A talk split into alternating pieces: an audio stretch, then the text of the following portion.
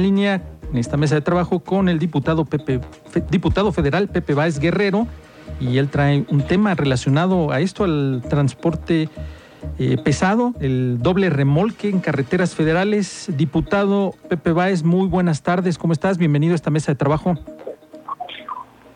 Hola, ¿qué tal Rodrigo? Con el gusto saludarte a ti y a todo el auditorio de Así Sucede Expreso. Muy buenas tardes, diputado. Pues nos puedes platicar en relación a esta prohibición que buscan el doble remolque en carreteras federales, que en tramo de la zona urbana, Querétaro, hemos tenido registrados incidentes viales, kilómetro 212, entre el 212 y 204, con accidentes fatales, diputado. Sí, mira, como hemos platicado ya en algunas otras ocasiones en este espacio, hay una iniciativa que ingresé yo, que es se trata de modificar el artículo 25 de la Ley de Caminos, Puentes y Autotransporte Federal para que eh, la Secretaría de Comunicaciones y Transporte esté obligada a convenir con las autoridades locales, es decir, con el gobierno municipal o estatal, para que estos tramos que pasan zonas urbanas eh, puedan ser regulados por ellos y con esto evitemos que los camiones de carga pesada crucen eh, por la ciudad y se obligue a que usen los libramientos que ya existen. Esa digamos que es una iniciativa que está este, presentada y que está en discusión, pero también hace unas semanas estuvo a punto de aprobarse, o bueno, de ponerse a discusión ya en el Pleno de la Cámara otra iniciativa que tiene que ver también con modificar esta misma ley, pero esta es, se refiere eh, para que se prohíban la, la circulación en carreteras y caminos del territorio nacional las unidades, las unidades de autotransporte de carga de doble remolque. Esto más que nada a que crucen ciudades se trata de prohibir ya la modalidad del transporte de carga a través de los dobles remolques en todas las carreteras del país, independientemente de si cruzaran o no cruzaran zonas urbanas. Me parece que esta iniciativa, en algún momento, a partir de muchos accidentes que ha habido, eh, hay mucha gente que, que ha pedido esto, pero también me parece que es una iniciativa en donde hay que escuchar a todas las partes, porque así como hay argumentos para, para prohibir la circulación de este tipo de camión, pues también hay otros argumentos este, que hablan de que si se prohíbe, eh, pues se duplicará el tránsito porque este, se tiene que requerir el doble de vehículos para mover la misma cantidad de mercancía. Entonces, será sin duda un tema que de tocarse ya en el Pleno de la Cámara de Diputados tendrá una amplia discusión y seguramente una votación muy cerrada. Oye, diputado, y en esta iniciativa también se incluye los, las unidades con la carga máxima, que tengo entendido que son de 22 toneladas. Así es. Bueno, en, esta iniciativa que se presentó, la presentó unos diputados del PRI, este, me parece que en este año, eh, más bien se refieren exclusivamente a modificar el artículo 51 y, únicamente hablan de prohibir a la circulación en carreteras y caminos de territorio nacional a unidades de autotransporte carga de doble articulación, remolques y semirremolques. Es decir, más allá de regular los pesos, toneladas, horarios, características, certificaciones del chofer, etcétera, lo que pretende es prohibirlos. Yo creo que un punto medio entre la prohibición y como estamos ahora debería ser la regulación y para ello me parece que pues México tendría que actualizar muchas de sus normas porque, como bien dices, este, mientras en Estados Unidos a los dobles remolques se les permite cargar hasta 39 toneladas y medir hasta 24 metros de largo, en México el límite es entre 65 y 75 toneladas y en lugar de medir 24 metros aquí miden hasta 31. Entonces eso sin duda pues, eh, pues se traduce en un riesgo en nuestras carreteras. Oye, diputado, y en relación a las básculas que vemos sobre las carreteras, eh, las autopistas, que algunas, en el caso de acá de Querétaro, algunas ya hasta dejaron de funcionar, ya no ingresan las unidades para supervisar que era este, esto era ejecutado por la eh, Guardia Nacional, pero ahora ya no, ya ni eso vemos que ya ingresan esas plataformas, diputado. Exacto.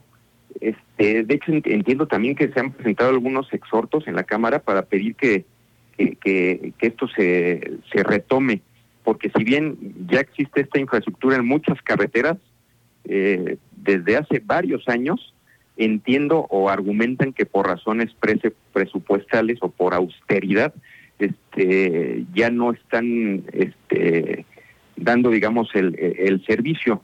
Entonces, pues es parte de, de, lo que yo creo que es el punto medio, es regular, es regular que todos estos camiones tengan las, las medidas este, suficientes y acorde a las normas internacionales, quizá ve el tema de horario, que forzosamente tengan que pasar estas supervisiones en las básculas, eh, porque al final el, el transporte de, doble remolque eh, traslada a más de la tercera parte de, de todas las mercancías que se producen en México. Entonces, si es un modo de transporte muy recurrido y pues que sostiene también en gran medida pues la economía este, en el país, ¿no?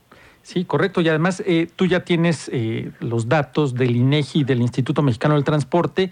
Basado en eso, pues los números son pues alarmantes de los accidentes. El INEGI registró en el 2020 9.049 accidentes de tracto con o sin remolque y 5.848 correspondieron a colisión con vehículo automotor, 97 colisiones con peatón, que estamos hablando de atropellamiento, entre otros. O sea, es, una estadística muy alta. Exacto. Por eso digo que, hay que, que este tema va a, va a traer mucho debate, porque, insisto, hay argumentos de los dos lados. Por ejemplo, los, los transportistas, este, el Instituto Mexicano del Transporte pone como por ejemplo pone por ejemplo algunos datos del año 2017, creo que es de los últimos que tienen, y ellos argumentan que eh, los accidentes en los que estuvo directamente relacionado con un doble remolque fueron el 5.2%. Y ellos alegan que los camiones unitarios, es decir, los que no son doble remolque, representaron el 8.6% de los accidentes. Entonces, este, pues bueno, es un tema a discutir, pero me parece que, que por todos los accidentes eh, que hemos tenido aquí en, en, nuestro estado, que por el que cruza una de las carreteras más importantes, pues es importante eh, eh pues discutir el tema, hablar de él y tratar de llegar a, a, la, a la, mejor solución en, en, la, en, una norma, ¿no? Sí, señalas el diálogo, ¿no? Que es ahí hacer un convenio, porque pues si llegas y pones sanciones, pues muchos van a decir no, no, no entro, no, no, no me parece. Yo creo que ahí es parte del, de la negociación y de, de que ustedes puedan ahí dialogar con esto, ¿no? Y de la regulación, y también muy a propósito que justo en este año eh, aprobamos la primera ley General de Movilidad y Seguridad Vial en el país. No existía una ley en esa materia, se aprobó. Ahora los estados tendrán que armonizar sus normas ante esta ley. Pero si tiene una característica esta nueva ley de movilidad nacional, es precisamente el, el, el, destacar que la movilidad tiene como primera finalidad la integridad física y la prevención de las lesiones en las personas. Es decir, que en todo momento el sistema de movilidad debe de contar con las condiciones que protejan al máximo la vida, la salud y la integridad. Entonces, tenemos que legislar al respecto y tratar de, que eh, pues siempre se ponga por encima de todo la seguridad y se reduzcan los accidentes. Oye, puta, pero en, la, en, el tema de prevención muchos no le apuestan a la prevención, que eso es lo que va a evitar que sigan aconteciendo este tipo de accidentes. Así es, y junto con la prevención, pues que sea la implementación de tecnologías para limitar la velocidad este, en, este tipo de vehículos, este, establecer mejores límites de carga que ahorita bien mencionabas, este, garantizar que los sistemas de frenado de estos vehículos sean este, o cuenten con la con la mayor eh, eh, tecnología, obviamente sin dejar de lado la capacitación y la certificación de los choferes de estos tipos de camiones, este, entre otras medidas, ¿no? Muy bien, diputado. Pues vamos a esperar a ver si prospera, avanza. Estaremos muy al pendiente. Si nos puedes mantener al pendiente de este avance para darle seguimiento, vamos a estar aquí atentos a lo que nos puedas tú comunicar. Con muchísimo gusto. Estamos comentando eh, los avances que se vayan teniendo al respecto en esta modificación de ley. Te agradezco mucho. Muy buena tarde, diputado Pepe Vázquez. Igualmente, saludos, Rodrigo. Que estén muy bien. Buena tarde.